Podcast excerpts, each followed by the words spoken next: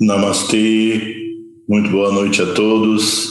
Bem-vindos a esse nosso estudo de número 118 do Srimad Bhagavad Gita, Ciência Sintética do Absoluto, ou Yoga Brahma Vidya, revelado por Sri Krishna no campo de Kurukshetra, justamente na transição do Dwapara Yuga para a era do Kali Yuga Vamos iniciar, como fazemos sempre, invocando as bênçãos do Senhor Ganesha, as bênçãos do Senhor Narayana, em sua forma de Naranarayana, como Sarasvati Devi, a deusa da sabedoria, como grande sábio Vyasa, a manifestação para trazer a revelação escrita do Srimad Bhagavad Gita, e Nara Narayana como os protetores do Dharma. Coloquem as mãos juntas em Pranamudra, fechem os olhos. Om Ganana Tua Ganapati Gum Havamahe Kavin Kavinam Upamashravastamam Jeshtarajam Brahmana ब्रह्मणस्पथा अनशृम्भं नुति विसीद सादनम् ॐ श्रीमं महागणपतये नमः ॐ नमस्ते नरदेवाय नमो नारायणाय च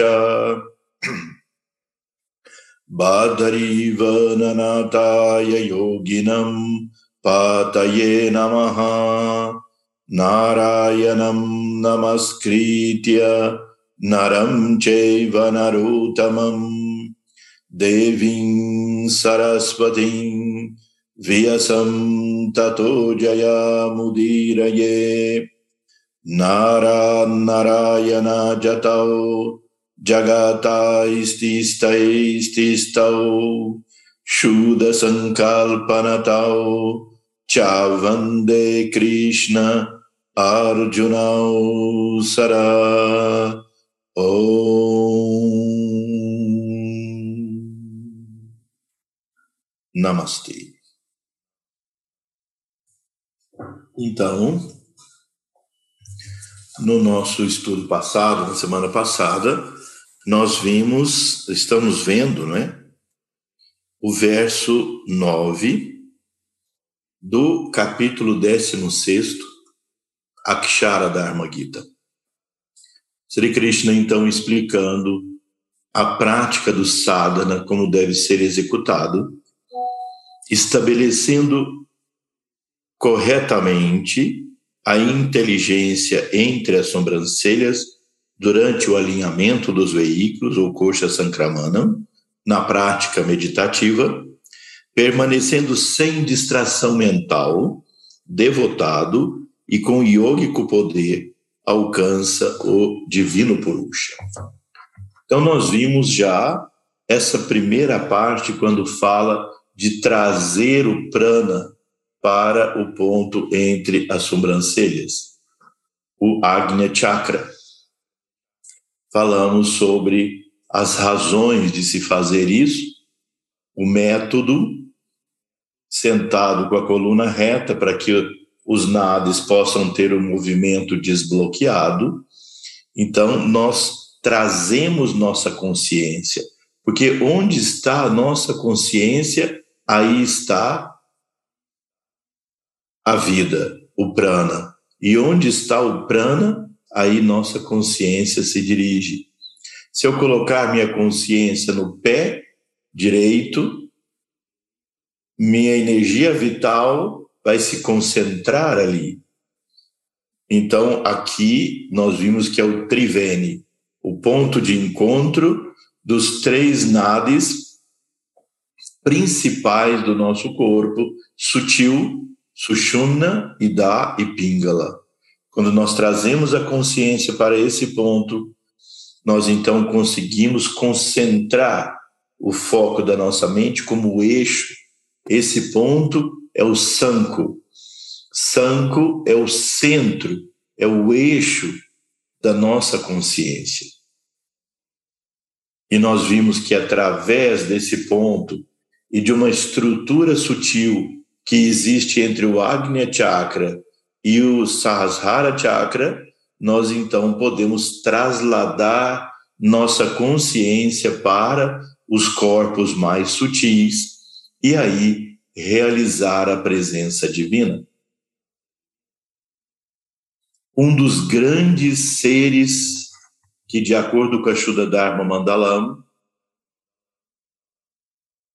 se encarnou na Índia no século XIX foi Ramalinga Swami, um mestre conhecido na Índia, Ramalinga Swami, na região do Tamil Nadu, em, na cidade ou na aldeia de Vadalur, ele criou ali em 1800 e pouco, ele criou um templo com uma estrutura simples, mas extremamente cosmológica, muito dentro do espírito da Shuddha Dharma.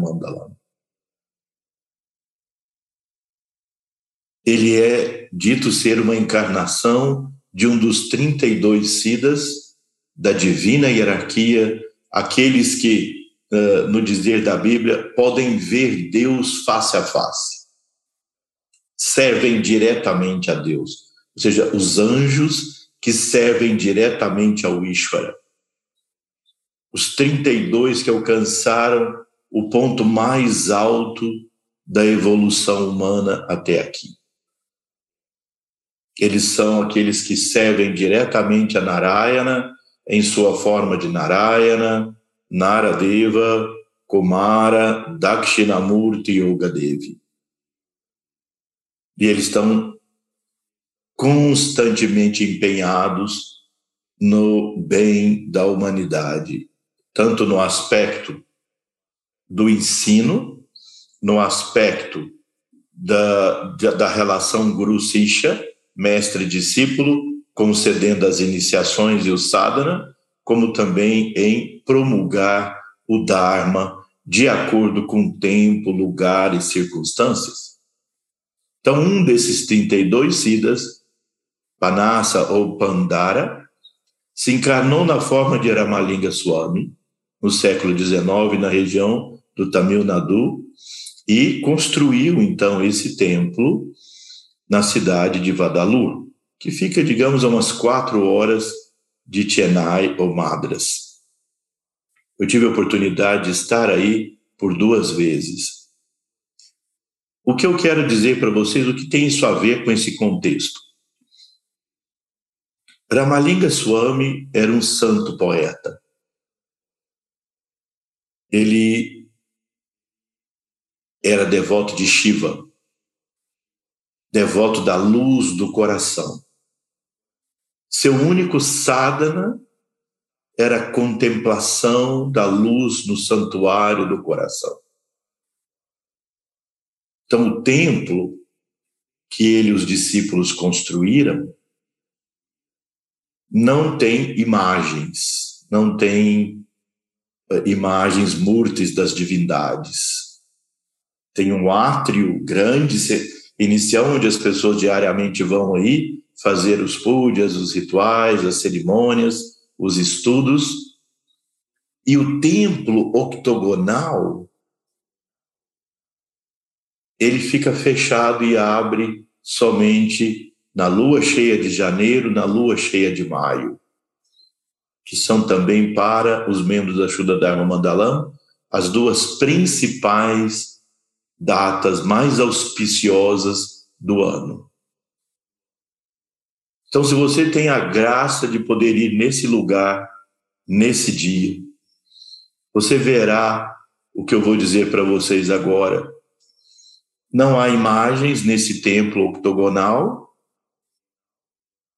apenas os vitrais com em Tamil, que é o Tamil, que é o idioma da região do Tamil Nadu, apenas os poemas de Ramalinga Swami, quando ele entrava em êxtase e ele retornava do êxtase, ele então escrevia, ditava seus poemas e eles então escreviam nos vitrais ali do, em todo o entorno do templo.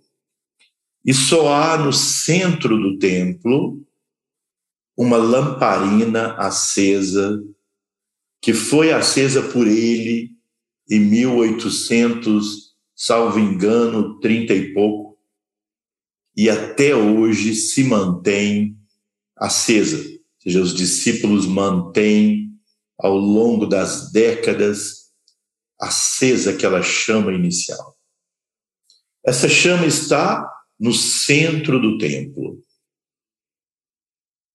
guardada por um santuário todo de cristal, de vidro, sobre um altar, e é o único objeto de adoração dentro desse templo,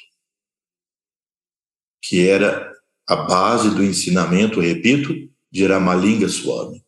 Apenas a adoração silenciosa da chama no coração.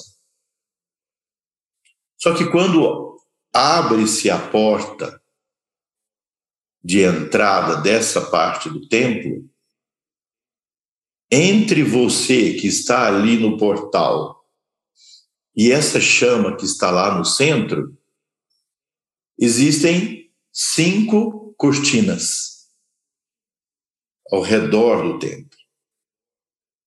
A externa, mais próxima de você, é a mais grossa.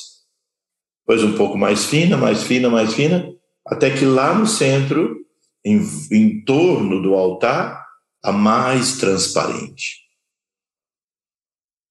Todas as pessoas em peregrinação ali chegam ali na entrada, eles cantam os hinos de devoção à, à consciência, à chama, porque aí Shiva não representa somente aquela imagem do Deus Shiva com as histórias do Deus Shiva de transformar e destruir. Shiva é a representação da consciência pura. Chidanandarupam Shivoham Shivoham Chidanandarupam eu sou a forma da pura consciência. Eu sou Shiva, eu sou Shiva, eu sou Shiva. Esse é o canto criado e entoado por Adi Shankaracharya. São vários versos onde ele termina sempre o verso dizendo isso. Chidananda Rupam Shivoham Shivoham. Então, essa era a mesma visão do Alvar Ramalinga Swami. Então, você entra, canta-se os primeiros mantras, então você vê a chama lá no centro. Porém, entre você e a chama existem as cinco cortinas. Então, a chama é vista de uma forma vaga. Ainda assim, extremamente reverenciada. Depois, então, em um determinado momento, abre-se a primeira cortina e você então passa para o segundo espaço. Já agora, a primeira cortina mais grossa já está atrás de você. Existem outras quatro ali, mas a visão que você tem da chama é mais clara, mais perfeita do que a anterior. Depois abre-se a segunda cortina, passa para o terceiro espaço e assim sucessivamente, até que a última cortina se abre e então você vê a chama tal como ela é. Isso representa aquilo que nós estudamos na nossa reunião passada sobre a transferência da consciência de um corpo mais denso para o corpo mais sutil durante a execução do nosso sadhana. Nós vamos obter o samadhi ou êxtase em cada um dos nossos corpos e por isso nós temos nós temos esse slide que nos mostra isso. Quando nossa consciência está no Anamaya Coxa, ou corpo físico, esse corpo que vocês estão vendo aí, e, e o seu corpo, que você realiza essa chama no coração, ela recebe o nome de Akshara. E ela recebe o nome de Akshara com o significado de ser indestrutível. E som. Então, quando você realiza o samadhi, com a sua consciência estando nesse corpo físico, completamente voltado para dentro, e você contempla essa chama no coração, após ter trazido a consciência para o centro entre as sobrancelhas e mergulhado para o seu interior, você então tem a graça de contemplar a presença divina, que é o seu próprio ser, e ele é chamado aí Akshara, porque você realiza que você é eterno e indestrutível. Que o seu eu é eterno e indestrutível. Que a morte é a transformação do seu corpo, mas não a perda da consciência da sua existência como alma eterna. Nas Upanishads, estão descritos os estados de consciência e esse estado é chamado Jagrat, ou estado de vigília. Se nós, através da convergência da consciência para o ponto entre as sobrancelhas, exercitando aquilo que Sri Krishna nos ensinou no capítulo 14, como controlar a mente. Ele diz: de fato, ó Arjuna, controlar a mente é mais difícil do que sujeitar o vento. Porém, pode-se realizar isso através de abhyasa e vairagya, ou seja, da prática constante, ininterrupta. E do desapego, vairagya de manter o coração harmonioso e em paz. Isso traz a paz mental que facilita o processo de convergência da sua consciência. Ao longo das nossas vidas, nós vamos ter que passar por esse processo. É inevitável passar pelo processo dos corpos, que são como as moradas de Santa Teresa de Ávila. As escadas da Bíblia que vão para o céu. Os, as várias etapas de Samadhi descritas por Patanjali tão misteriosamente no capítulo 1 do Yoga Sutra. Se a consciência, então, convergindo para esse ponto, pela graça dos grandes seres, você fazendo seu sadhana, consegue transferir sua consciência para o pranamaya kosha, você então agora retirou dos seus olhos a cortina mais grossa, passou para o segundo espaço, fazendo um, símile com o templo de Ramalinga Swami. Então você passou para esse ponto, você vê a chama lá no centro. Tem quatro cortinas ainda, deixando a chama não completamente visível, não completamente perfeita, mas ainda assim isso nos traz o êxtase. E nós realizamos a divindade como diva a eterna alma, todo o potencial das nossas vidas passadas são trazidos à nossa consciência. Não quer dizer que nós vamos recordar os fatos das vidas passadas, o que pode acontecer. Mas isso tem menor importância de acordo com os ensinamentos dos grandes seres, do que você trazer para o seu nível consciente as potencialidades que você realizou em suas vidas passadas. Os poderes e capacidades que você realizou. Atualizar os poderes da alma, que é o diva na nossa consciência. O estado descrito nas Upanishads é swapna ou sono. Quem está nesse estado de consciência, se fizer o exame de polissonografia, o laudo vai ser: essa pessoa está em sono, um sono calmo. Porque o corpo, a respiração, o metabolismo, fluxo de sangue, batimento cardíaco, temperatura, estão todos como se a pessoa estivesse dormindo. O corpo sim está, mas a consciência está liberta desse corpo, mas voltada totalmente para o seu interior, contemplando essa chama no coração. E ainda, se a graça dos grandes seres nos permitir, mas essa é a nossa herança, que um dia nós vamos poder realizar.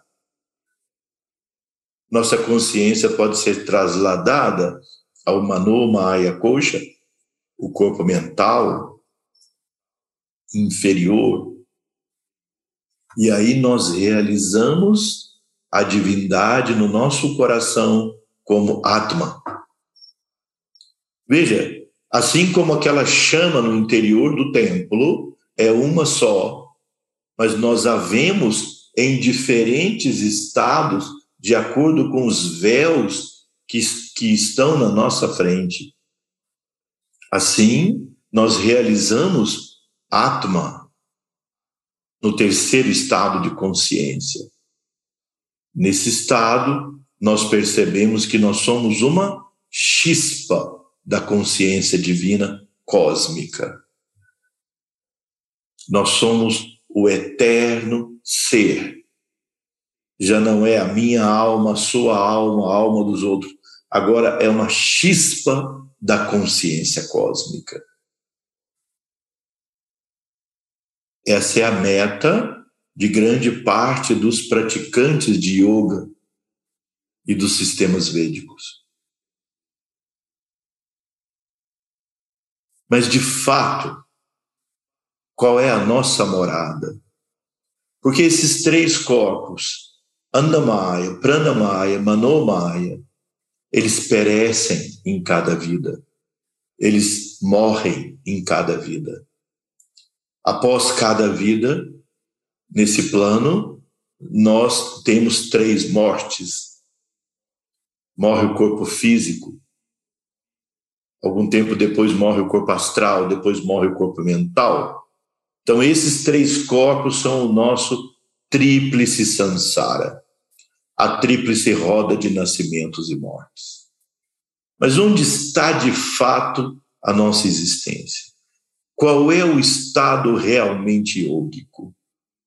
É o quarto estado de consciência, quando nossa consciência acessa o Vijnana Maya Kosha, que é o nosso corpo causal, o nosso corpo permanente, Karana Sharira. Os átomos permanentes do corpo causal guardam todas as potencialidades da nossa alma. E quando a nossa consciência acessa esse plano e acessa a experiência da percepção divina é o primeiro estado realmente yógico, onde se realiza essa chama como Paramatma. Nós já estudamos bastante sobre o Paramatma, que é a consciência cósmica. Aí é o primeiro estado em que o yogi percebe: eu sou tudo e tudo sou eu. Não há eu e o outro, só há um. Não há dois. Eu sou tudo.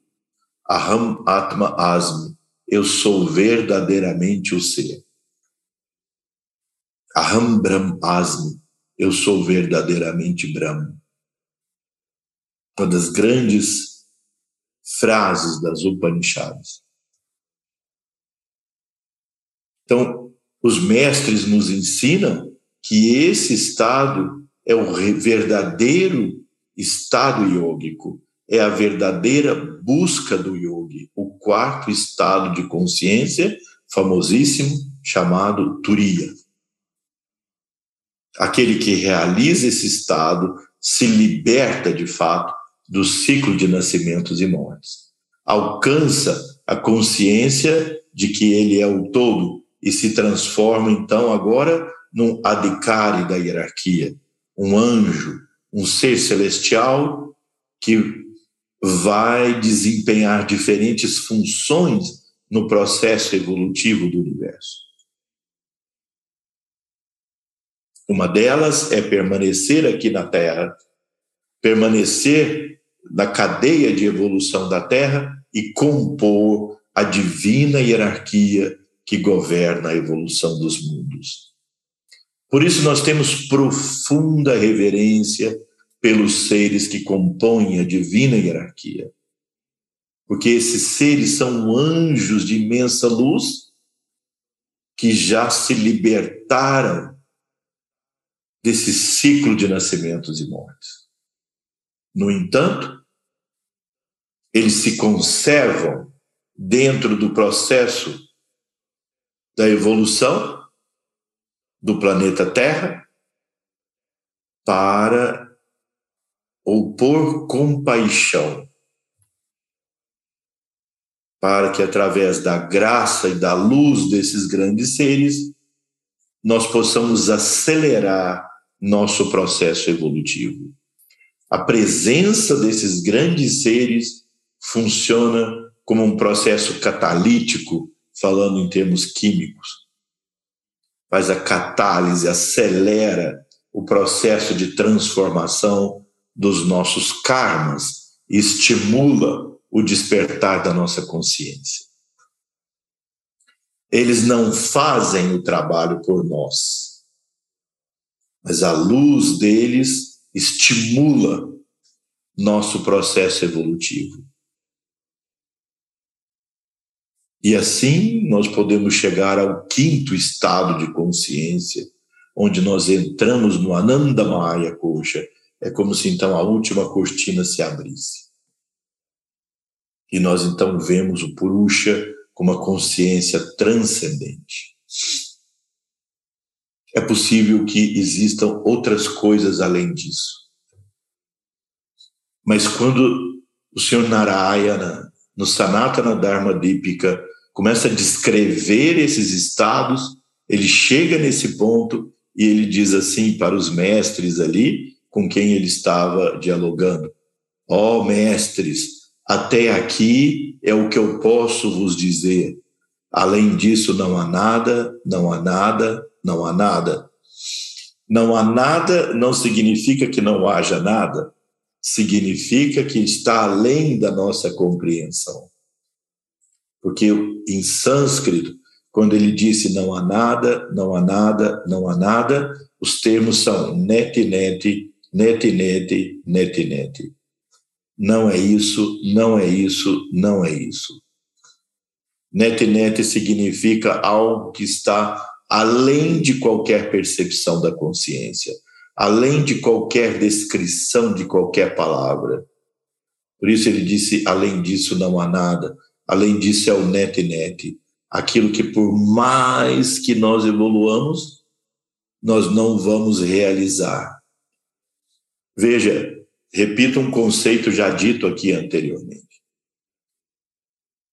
Nossa realização é samípia, uma eterna aproximação à consciência do absoluto. O finito se expande infinitamente, mas nunca abarcará a totalidade do infinito. Portanto, nós vamos evoluindo e adquirindo mais e mais e mais sabedoria, poder e glória. Mas sempre haverá algo que está além da nossa compreensão, como há algo que está além da compreensão até dos mais elevados anjos, senhores da evolução dos mundos. Portanto, a evolução é uma expansão eterna.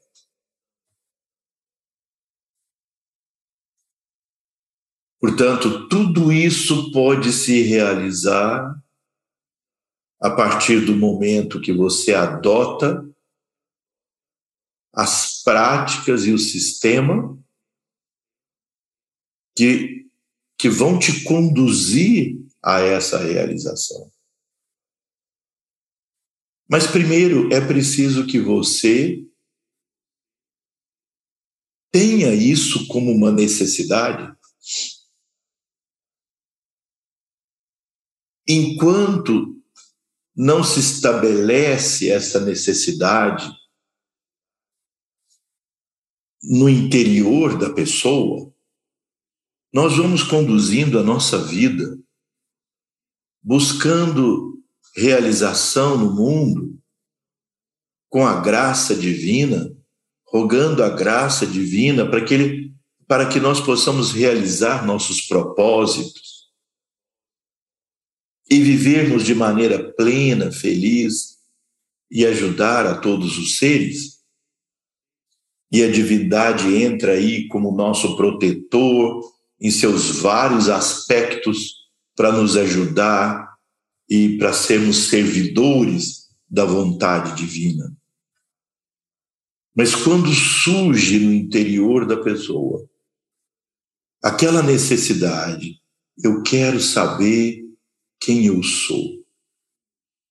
Eu quero conhecer a verdade que jaz oculta atrás da confusão do mundo. Eu quero conhecer a natureza exata das coisas e o caminho da reta ação. Essa é uma das frases dos nosso, das nossas práticas. Hiranmayena patrina satyasya mukam tatvam pusham apavrinu satyadharmaya drishtaye Hiranmayena patrina Satyasya Pitem Mukam. Ó Senhor que brilha como o, o, o brilho do o brilho dourado, Hiranmayena, Patrina, Satyasya Pitem Mukam, retira o véu da ignorância que cobre meus olhos. Deixa-me conhecer a verdade, Satyadharmam, Drishtaye, que eu possa ver a verdade, que eu possa perceber a verdade que já oculta atrás da confusão do mundo. Quando há no interior da pessoa essa necessidade, então o caminho é esse caminho introspectivo do de, da interiorização. E esse caminho da interiorização, ele exige força, poder, Shakti. Por isso é que o texto sânscrito fala Prayana Kale Manasachalena Bhaktya Yukto Yoga Balena, Yoga Bala, Yoga Bala, Yoga Bala, Bala é resistência. Nós já comentamos essa palavra aqui anteriormente. Bala, Bala. Bala significa resistência, entusiasmo, vitalidade, por isso, Bala Veda, por exemplo, é pediatria. Você sabe como são as crianças. Elas acordam de manhã, elas ligam. E elas permanecem ligadas, cheias de resistência o dia todo. Os pais se cansam, os avós se cansam, as babás se cansam, todo mundo se cansa e a criança no pique. Quando então à noite ela desliga e dorme. No outro dia liga e está no pique de novo. Quando a criança fica doentinha, você vê que esse bala desaparece por um tempo. Então, essa, resistência é que o yogi precisa criar. E ele cria através do estilo de vida do yoga.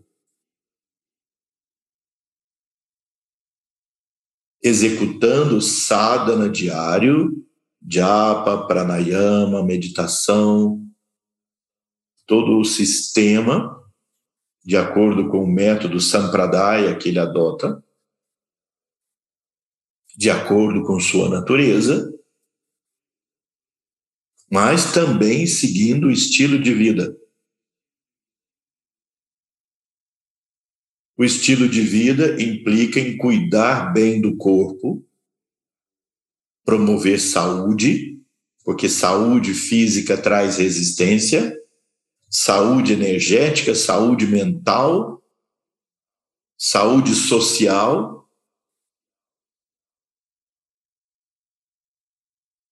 Isso implica em, digamos, simplificar a vida, diminuir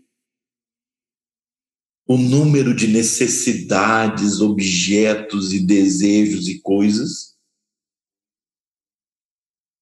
para que a mente possa ter mais calma. Obviamente, não significa que a pessoa tem que viver despossuída de qualquer bem, ou de qualquer ambição, ou de qualquer projeto de vida material, não. Mas aprender o limite do consumo da sua energia.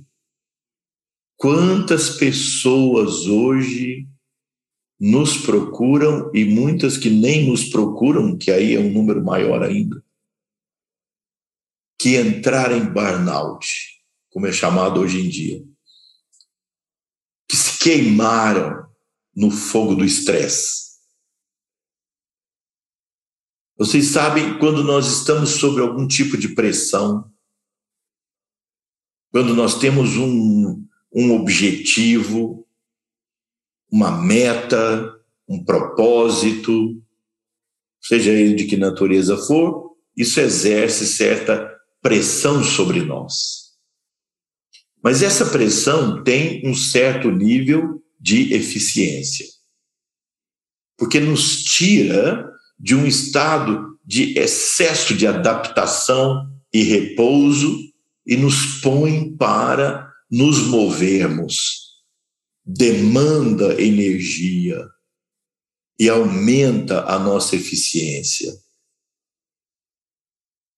E esse nível de eficiência vai aumentando mas ele tem um limite, um pico. Se essa pressão se mantém por tempo prolongado, uma intensidade exagerada, principalmente se isso retira de nós o discernimento e o bom senso e começa a nos impregnar com uma certa obsessão de realizarmos esses nossos desejos, então começa a haver uma perda de performance, que começa nos dando uma sensação de desadaptação. Não sei se vocês já sentiram isso na vida alguma vez, um sentimento de desadaptação. Parece que, parece que nós estamos desadaptados ao mundo, ao momento, à situação do mundo. Depois da desadaptação vem uma sensação, progressiva de cansaço. Prejudica a memória, prejudica a concentração, prejudica o sono. E depois isso é seguido da exaustão. Quantas pessoas hoje entram em exaustão?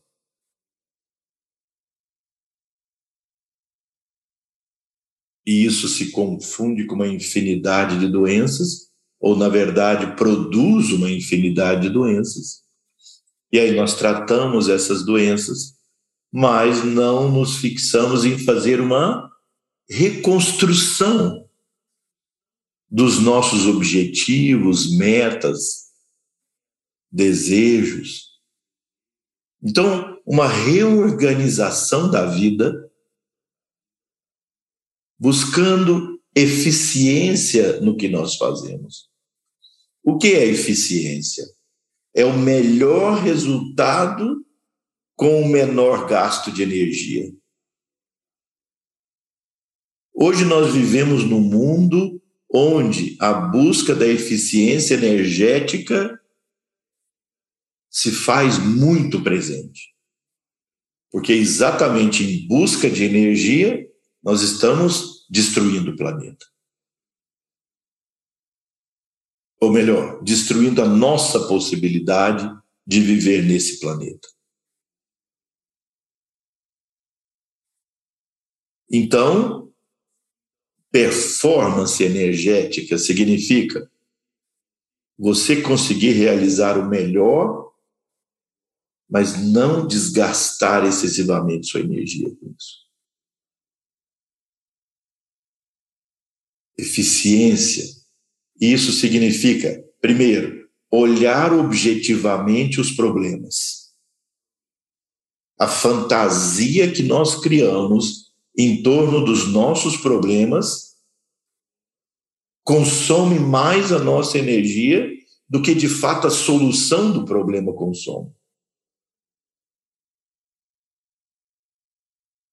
Então, aprender a ver as, as situações da vida do tamanho real.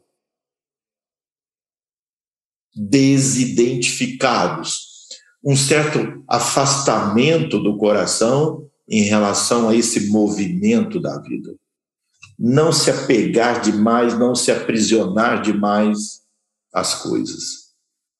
E as situações todas da vida?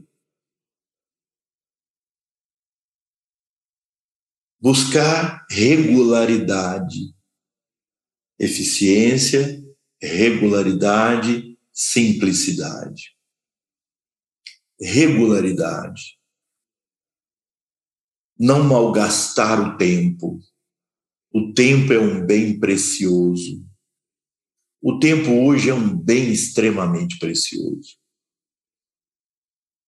Saber como utilizar o nosso tempo administrar corretamente o nosso tempo. Isso implica no lazer adequado, no descanso adequado, no relaxamento adequado e também no trabalho adequado. Regularidade. Usar a palavra hábito, ou melhor, usar a palavra rotina a pessoa diz: minha vida se transformou numa rotina, ela está dizendo uma coisa muito ruim. Mas para nós, rotina significa administração adequada do tempo, organização do tempo. Para todos nós, isso é fundamental. Mesmo aqueles que têm maior disponibilidade de tempo e principalmente, obviamente, aqueles que têm muitas atividades que têm que organizar o tempo. De modo geral, esses que têm muitas atividades acabam sabendo organizar melhor o tempo. Dentro do conceito do Ayurveda, as pessoas que têm uma natureza mais vata, ar, mentais demais, elas vivem muito projetadas no futuro, sempre com expectativas. E se, e se, e se, e se. E isso angustia e gera ansiedade. Trazer a consciência para o presente. Então, nós dizemos sempre, do ponto de vista terapêutico, que o lema principal da pessoa de natureza vata é regularidade. Regularidade, que significa exatamente isso: administrar o seu tempo de forma regular, colocar rotina. Porque quanto mais vata se desequilibra, mais ele a vida se torna bagunçada, inconstante, toda confusa. As pessoas de natureza pita já têm tendência de ter a vida mais organizada, e mas isso excessivamente. Eu digo sempre, fazendo uma brincadeira nas nossas aulas, que a pessoa de natureza pita está com problemas de saúde por causa do pita em excesso, excesso de responsabilidade, excesso de controle, excesso de perfeccionismo. E aí vai ao médico, o médico, oh, você precisa sair de férias, você precisa descansar. Ele pega a família e vai para a praia de férias. Mas aí ele faz uma planilha sobre o período das férias, uma agenda para a família inteira, porque ele tende a ser um pouco despótico. Acordar às seis e doze, todos. Tomar café às seis e vinte e três, ir para a praia às sete e três, porque ele sabe tudo de raio, estudou tudo na internet, raio UVV, UVA, UV tudo, ele sabe tudo, ele estudou tudo, então ele monta aquilo tudo. Isso tudo serve para ele como um extremo cansaço e excesso de responsabilidade desnecessário. E as pessoas de natureza cafa tendem a estar sempre lamentando o presente, dizendo que o passado era sempre melhor. Passado é que era bom, no meu tempo é que era tudo certo. E fazendo uma procrastinação constante daquilo que tem que ser feito. Então, para todos os três tipos, a organização do tempo é fundamental para dar o estímulo para conter a ansiedade ou para diminuir essa necessidade absurda de realização, passando dos limites da saúde. Então, simplicidade, regularidade, administração do tempo, eficiência, Essas coisas vão ajudando você a manter calmo, paz mental, porque é preciso construir essa bala, essa força que o yoga promove. Então, quando nós analisamos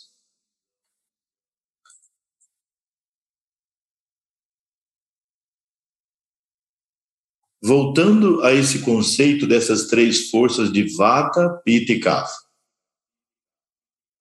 Quando as subdivisões de Vata, Pitta e Kapha estão organizados, funcionando bem, principalmente em Vata, o Prana Vayu, em Pitta, o Sadaka Pitta, e em Kapha, o Tarpaka Kapha. O que cada um deles representa? Não é? Esse é um estudo específico do Ayurveda, mas eu trago aqui para vocês porque eles têm, eles têm um sentido prático aqui no yoga agora. Pranavayu governa o fluxo do pensamento, a concatenação do pensamento. O que, que um yogi precisa em relação ao Pranavayu? Desacelerar e organizar o fluxo do prana. para que a mente possa fluir de forma calma.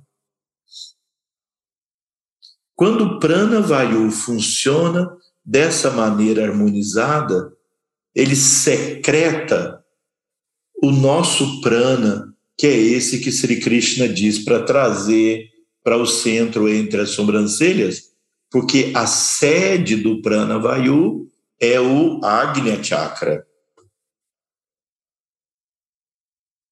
Então, as práticas, e aqui principalmente a prática do pranayama. Os pranayamas, de vários tipos, eles ajudam a secretar esse prana. E quando a pessoa consegue secretar esse prana pela prática do yoga, como ela se sente? Em outras palavras, quando a pessoa está com bom prana, como ela se sente? Veja aqui.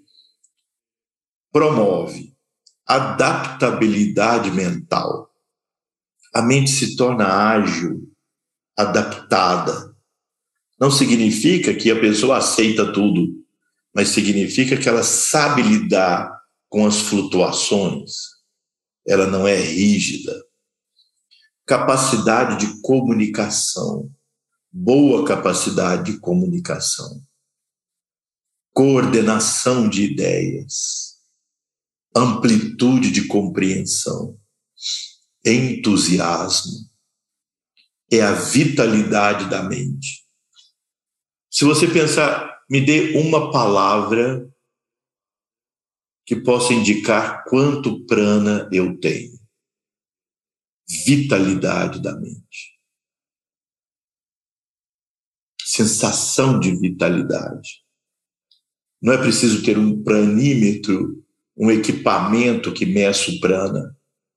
Você sabe quanto prana tem em cada momento, porque ele flutua, e você sabe através desses componentes aqui. Produz criatividade, promove a vontade de viver, de crescer e o bem-estar. Veja que espetáculo que é ter um bom prana. Não é isso que um yogi precisa ter? Então, quando nós mantemos o nosso vata em equilíbrio, com alimentação, estilo de vida adequado, boa capacidade digestiva, a mente calma,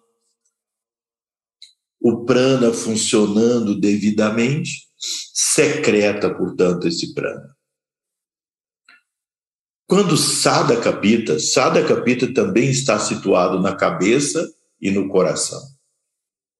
É o aspecto de Pita que dá o discernimento.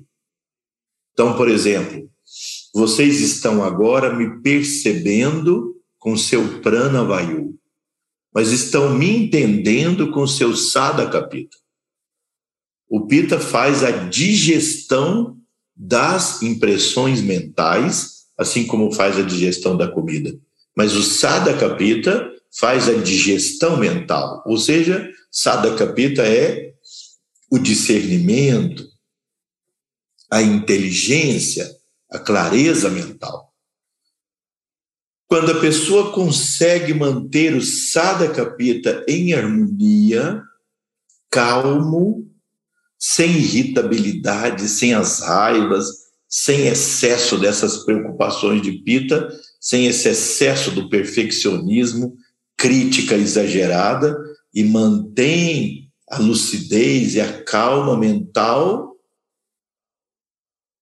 isso secreta tejas Veja como os, vocês que já têm lido os textos clássicos védicos e da cultura védica, vejam quantas vezes você leu, estudou a palavra Tejas.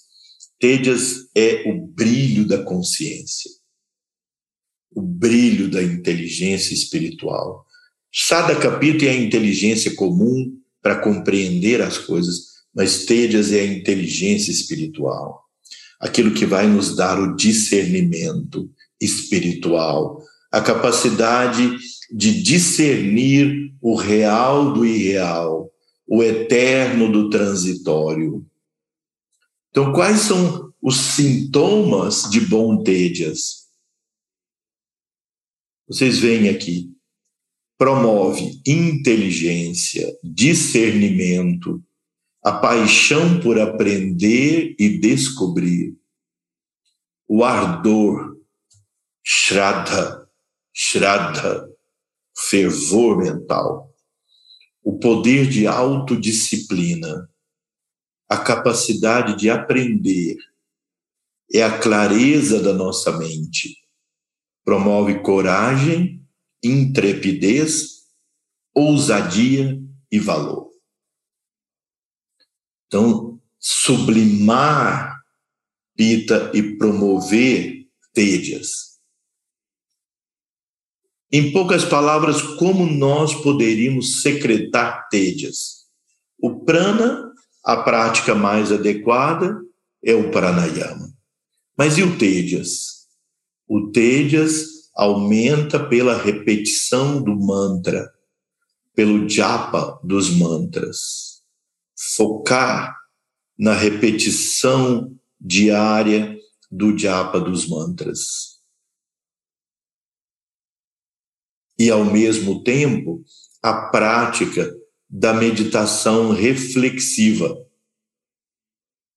Então, aumentar o tejas dentro do sadhana do yoga é japa dos mantras e a meditação do tipo reflexiva. O que é a meditação do tipo reflexiva? Nós já analisamos aqui em estudos anteriores, mas ela é basicamente, por exemplo, o bhavana da Shuddha Dharma Mandalama. Refletir todos os dias na unidade do cosmos. Refletir na pergunta: quem sou eu? Vichara, do sistema Vedanta uma autoinvestigação. Isso vai aumentando tédias. E Kafa tem uma parte que é Tarpaka Kafa, que está situado também na cabeça e no coração. Tarpaka Kafa produz sentimento, principalmente o sentimento que a pessoa tem em relação a si mesma. Essa tal de autoestima. Que quando ela se sublima, ela forma odias. Odias é a força, o poder mais elogiado no Ayurveda e no Yoga. Odias é a sublimação do Tapakakava e veja o que Odias produz.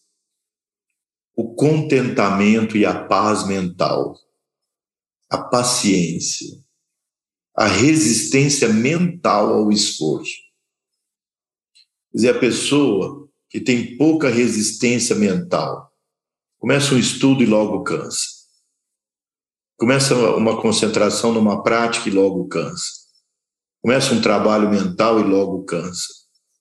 Essa pessoa tem deficiência de odias, produz calma, capacidade de memória e concentração prolongados. Então você vê que é o que o yogi necessita. Ele necessita acumular odias para que ele possa ter essas características, porque sem elas não dá para você fazer esse processo de trasladar sua consciência de um corpo a outro. E é óbvio que também Údias é fundamental para a saúde, porque promove a nossa resistência e a nossa imunidade. É a nossa estabilidade psicológica de base, um forte sistema imunitário, resistência física, capacidade de trabalho e esforço constante. Como se desenvolve Odias? Tão importante. Údia se desenvolve sempre que o Tarpaka Kapha está em paz, contemplativo. Então, Odias se desenvolve no sadhana pela devoção. As práticas devocionais. A contemplação devocional, o amor divino os japas e mantras devocionais. Então você vê que aí contempla o sadhana completo. Prana pelos pranayamas, é claro que isso é uma simplificação didática. O prana pelo pranayama, o tejas pelo japa dos mantras, mais a meditação reflexiva de autoconhecimento, e o ojas pela devoção pela prática devocional. Porém, também odias se desenvolve pela alimentação. Os alimentos entram no seu sistema digestivo, eles são metabolizados, os nutrientes vão para o plasma, o plasma metaboliza entrega para o Rakta, que é o sangue, uma parte, ele metaboliza e sublima uma parte e alimenta o músculo, que por sua vez sublima uma parte e alimenta o tecido gorduroso, e que alimenta o tecido ósseo, o nervoso, e por último, a parte mais sutil, mais refinada do alimento, alimenta Shukra, o tecido reprodutivo. E o tecido reprodutivo produz odias, que é uma parte tão sutil do alimento que está no nível sutil e não denso do corpo. O que é que odias faz? Odias fecha esse, esse ciclo, fecha e nutre cada um dos sistemas. Então, odias impregna o rasa, o rakta, o mamsa, o medo, o asti, o mário, o shukra, impregna todos os tecidos e dá resistência. Ao mesmo tempo, Odias impregna a mente e dá resistência. Impregna os corpos sutis e dá resistência. Promove resistência. Então, Odias pode ser despertado, desenvolvido por devoção pela alimentação.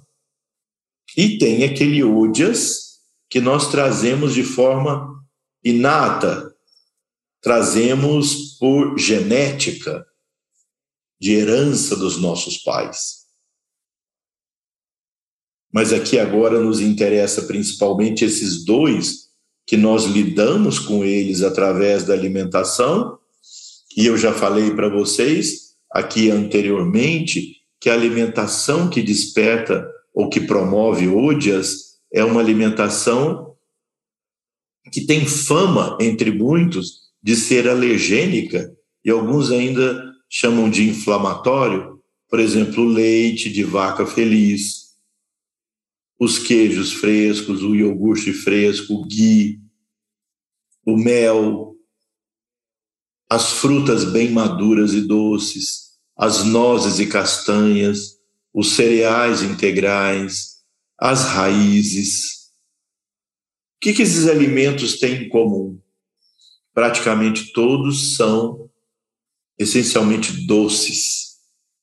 Eles são cafa, eles são doces. E eles têm quase todos, não todos, mas eles têm quase todos a potência fria. Significa eles demandam mais Agni para digerir, eles demandam mais capacidade digestiva.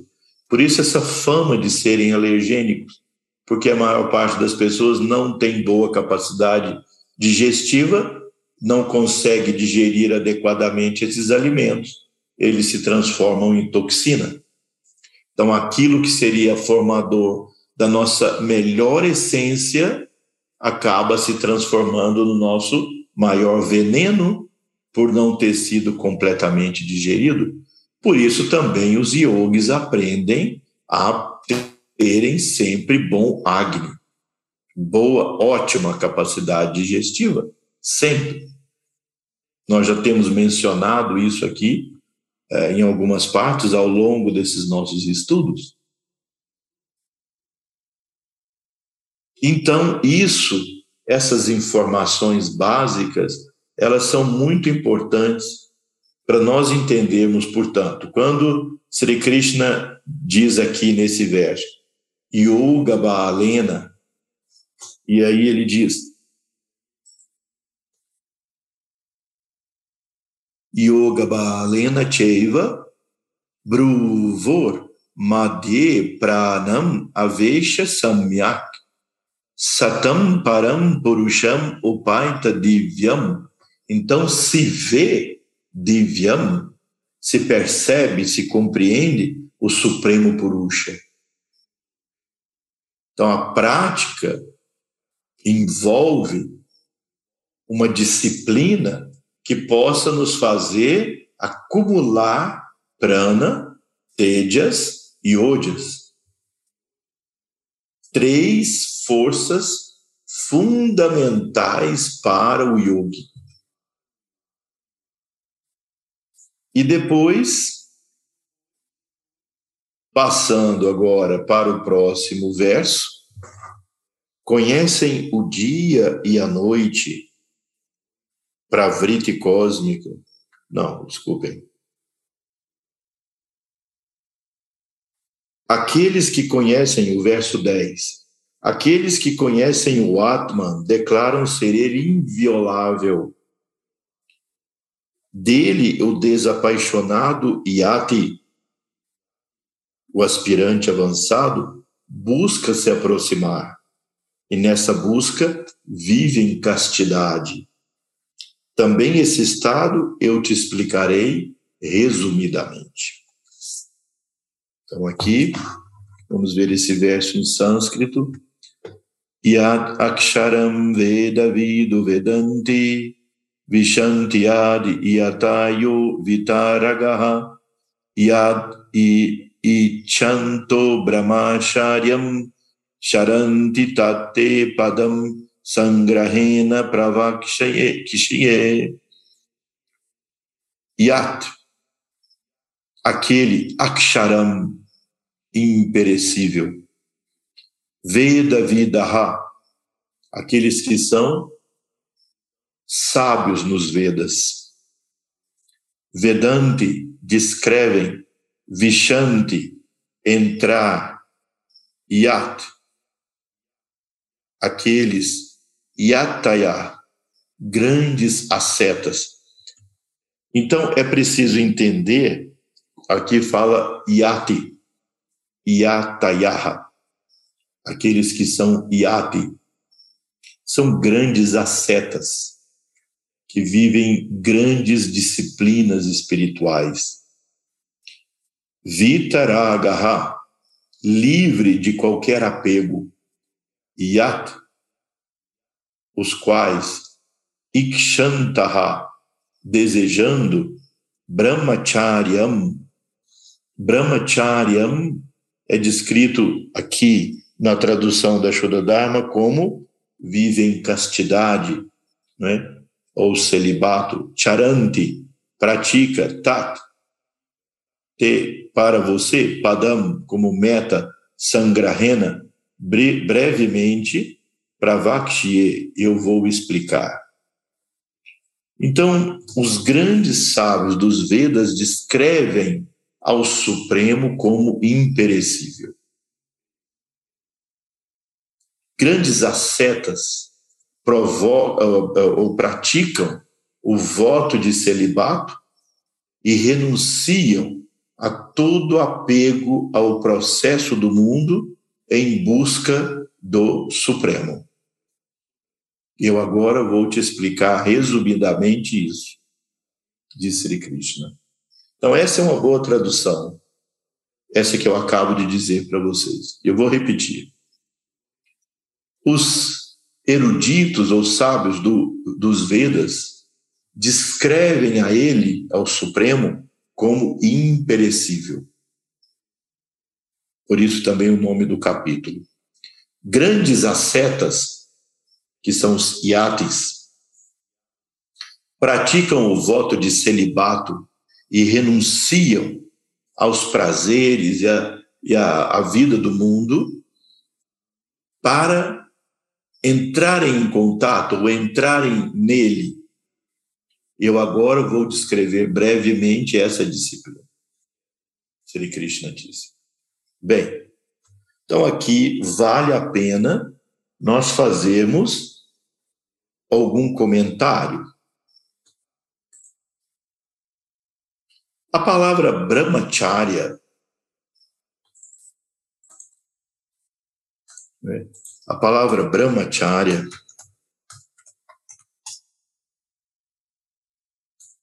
que é traduzida como celibato,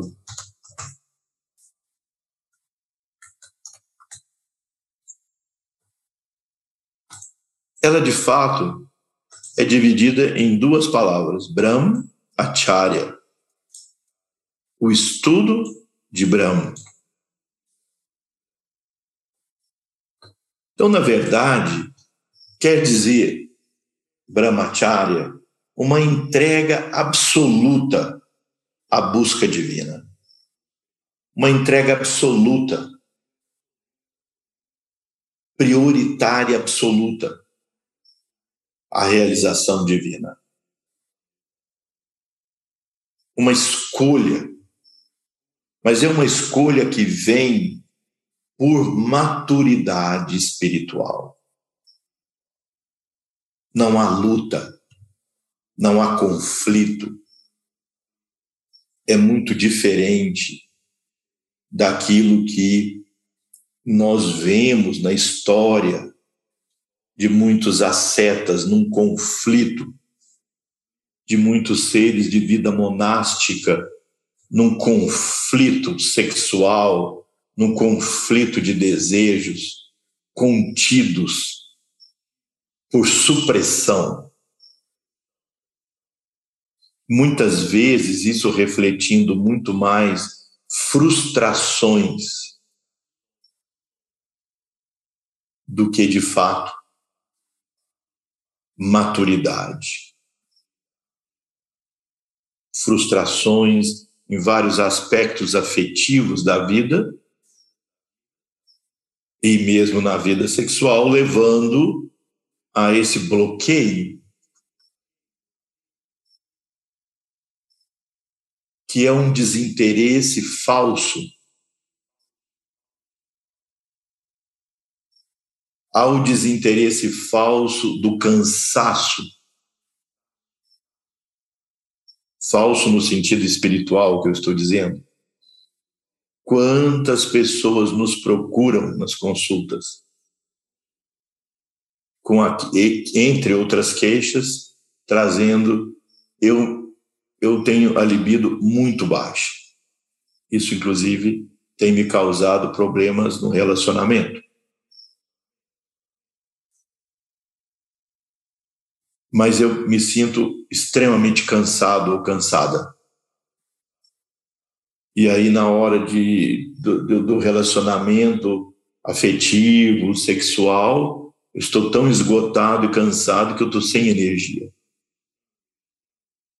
Então, algumas pessoas poderiam dizer: olha, eu alcancei um nível de maturidade espiritual onde eu me tornei indiferente ao desejo sexual.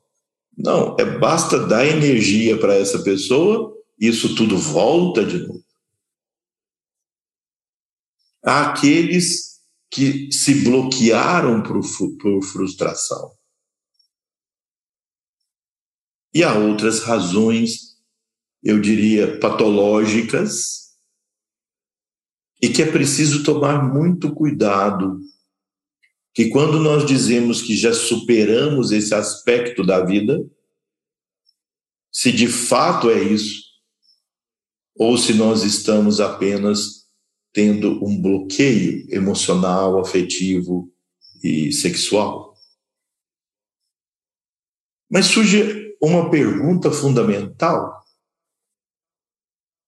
em que momento, se é que há um momento, em que o reter a nossa energia de odias, que é a mesma energia sexual,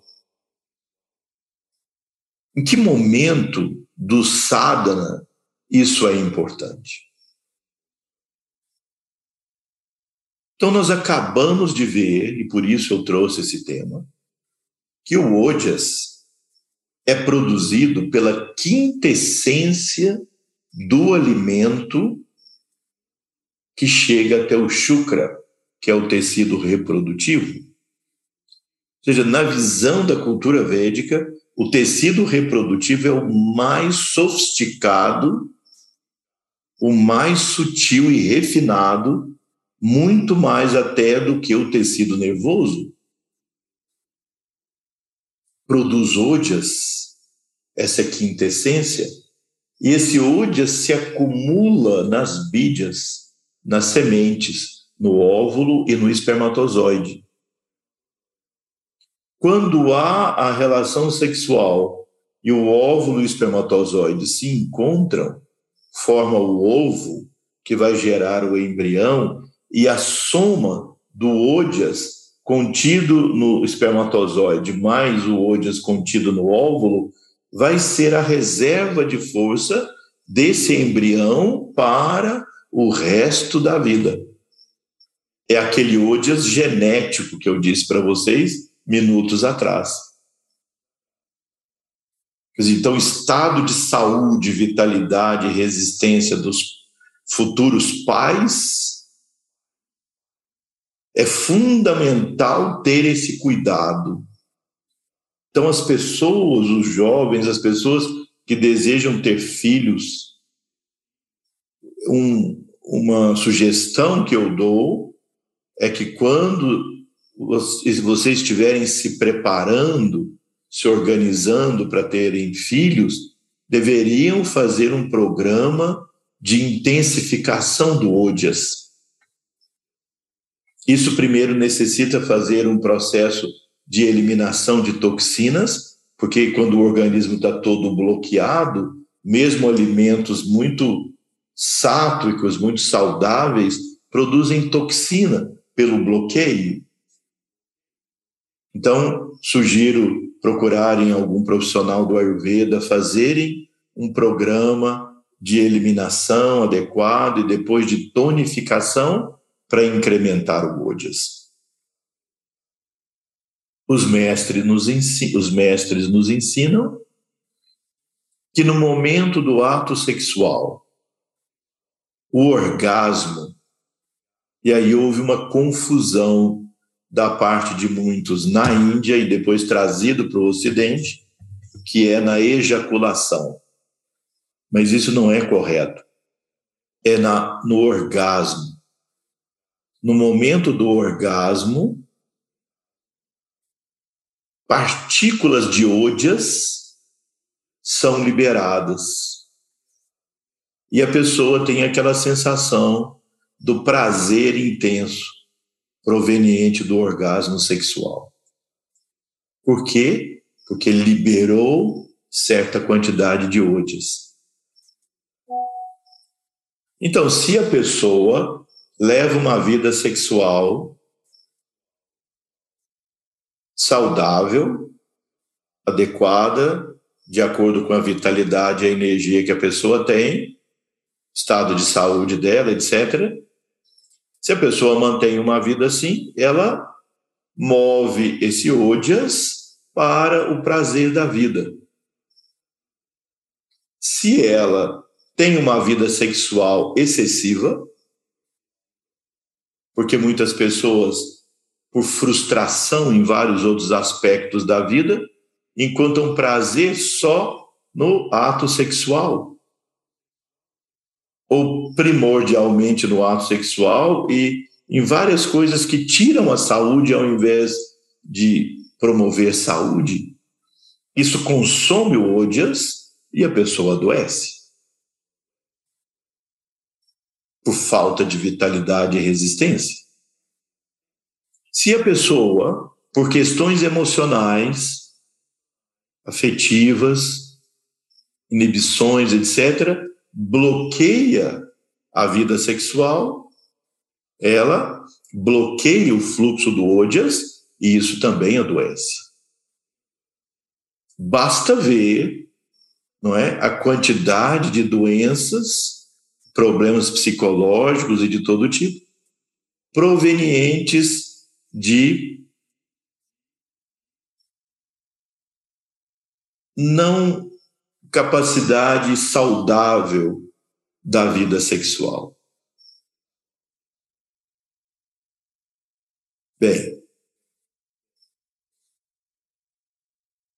agora vamos para outro aspecto. Isso é para a nossa vida comum, para a nossa saúde, para a nossa paz de espírito, para a nossa vida afetiva, para a nossa relação. Esses ascetas, os iates, que são seres que já alcançaram um alto grau de maturidade espiritual. Para esses seres que já estabeleceram experiências espirituais profundas, que vivem em austeridade, que vivem para a busca da iluminação primordialmente, e servir ao mundo é o Dharma que acompanha a isso, mas a prioridade do tempo é dedicar horas e horas e horas e horas ao sadhana.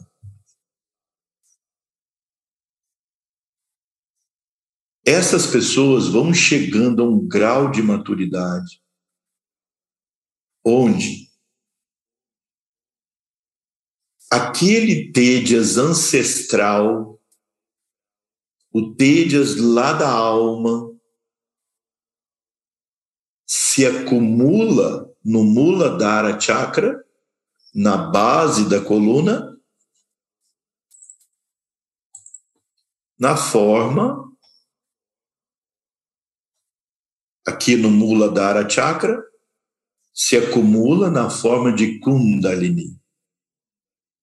Então, Kundalini, né? Kundalini, ou na a pronúncia mais correta, Kundalini, é o Tejas, ou seja, um oceano de consciência, bem-aventurança, no sentido de discernimento. É um oceano de inteligência espiritual. Esse Tédias foi compactado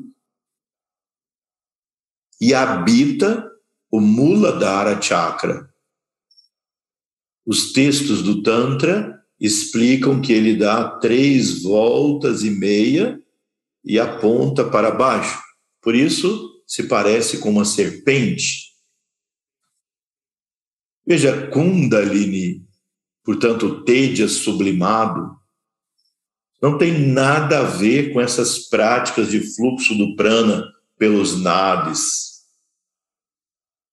Essa é uma prática preparatória, de mobilização, mas não tem a ver diretamente com Kundalini. E o Ojas se acumula no Sahasrara Chakra na forma de Soma. soma. Soma, então, é a quintessência de Odias, que produz, então, o êxtase da devoção espiritual. Nos textos tântricos clássicos, Soma é representada por Shiva em meditação, em profunda serenidade, brilhando como milhões de luas cheias Kotipurnima Chandra Prakasham, brilhando como milhões de luas cheias. Então, Shiva, sentado na base do nosso crânio, lá no centro da cabeça, brilhando como lua cheia. extrema serenidade. E Kundalini, aquele poder como uma usina imensa de força contida em potencial no Muladhara Chakra. Então, soma no Sahasrara, Kundalini no Muladhara. Eles são as sublimações máximas das forças mais sutis. E, e o fundamento disso é fundir essas duas polaridades para que aquele prana original, que é a Shakti, o sopro divino, nos retorne a consciência do Atman, nos retorne a Brahma em consciência. Então, o caminho é a fusão ou laya de Soma e Kundalini, de Shiva e Shakti em cada um dos chakras. Vocês veem que isso não tem nenhuma relação com prática feita entre duas pessoas. São forças e polaridades internas que esses grandes yogis em grande estado de maturidade e austeridade realizam práticas intensas, interiores. Então, Kundalini e Soma se fundem em cada um dos chakras. Quando eles se fundem ou encontram no Muladhara Chakra, Muladhara Chakra governa o elemento terra. Quando eles se encontram e fundem aí, o yogi entra em êxtase e por ser o Muladhara Chakra, aquele que governa o elemento terra, ele percebe a estrutura cósmica. No seu momento de êxtase, ele vê a constituição do universo, os mundos, os planos, os seres. Quando Soma e Kundalini Shiva Shakti se unem no Swadhisthana Chakra, quando o yogi entra em êxtase nessa união, ele percebe a fluidez da vida cósmica, a grande energia cósmica que sustenta a vida. Quando se unem no Manipura Chakra, quando se unem então no Manipura Chakra, o yogi tenha consciência do poder, da energia, do fogo cósmico. O grande poder que transforma, queima e transforma todas as coisas, gerando movimento cósmico. Quando Shiva Shakti, Soma e Kundalini se unem no Anahata Chakra, o yogi realiza o êxtase do amor divino. Percebe o amor cósmico. Quando se unem no Vishuddha Chakra, o yogi percebe o verbo divino, o som cósmico. Quando eles se unem no Agnya Chakra, o yogi tem a visão da inteligência divina. A mesma inteligência que governa o cosmo, agora é a inteligência do yogi. E quando atinge, os dois se unem no Sahasrara Chakra, o yogi realiza o Nirvikalpa Samadhi transcende a existência individual, mergulha sua consciência no todo e depois retorna à consciência do indivíduo com a experiência do todo.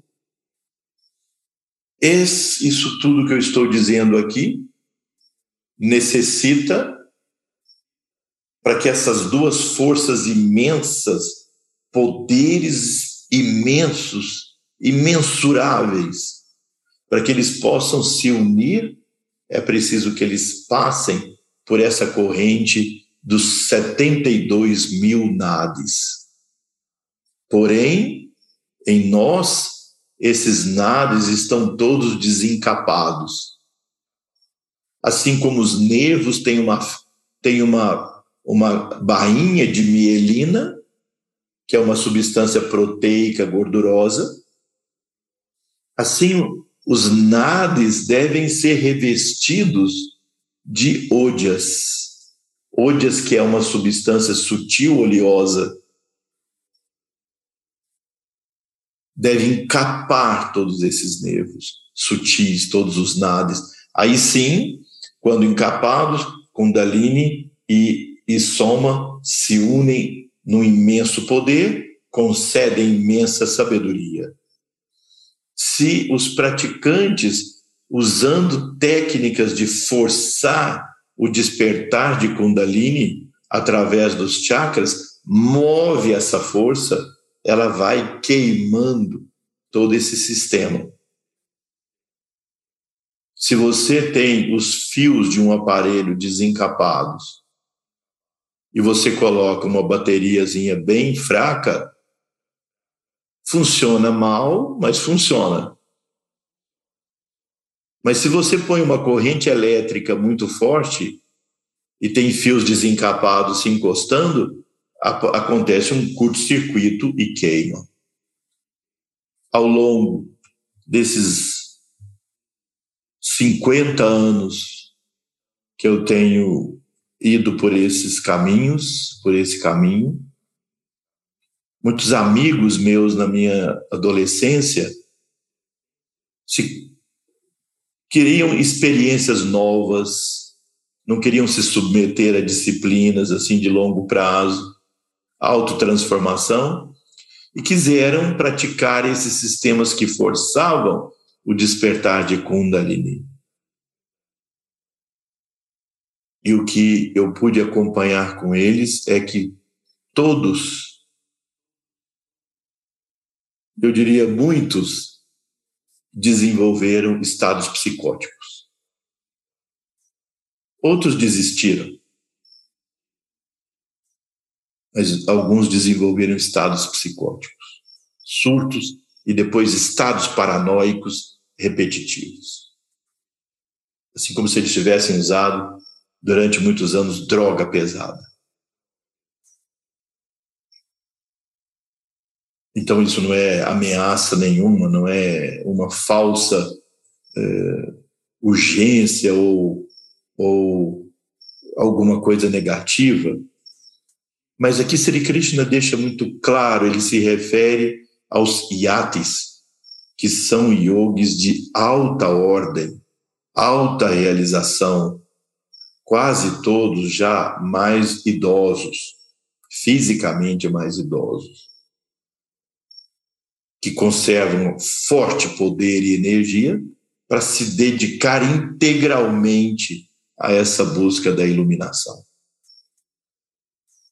Então, nós devemos não saltar etapas nesse processo. Entender o lugar que cada coisa desempenha na nossa vida com maturidade. Nas disciplinas da Shuddharma Mandalama, os mestres nos ensinam a necessidade dessa maturidade para se chegar a essas práticas superiores. Até lá, muito há que se fazer de uma reorganização interna, de executar nosso sadhana, etc. Bem, hoje eu ultrapassei um pouco o limite aqui do tempo, desculpem. Vamos então encerrar nosso estudo de hoje. Kayena vacha manasendriya irva bodhyatmana vaprakrirti swabhavat karomi adyat sakalam parasmai Narayanaye Tisamarpayami Narayanaye Tisamarpayami Shri Guru Bhyo Namaha Hari Om Namastê. Então, boa noite a todos. Até nosso próximo encontro. Provavelmente nosso próximo encontro será feito desde a Índia. Nós estaremos lá nas, nos próximas próximas semanas, mas vamos procurar o máximo manter nossa reunião semanal e continuar o estudo da Gita. Namastê, uma boa noite a todos.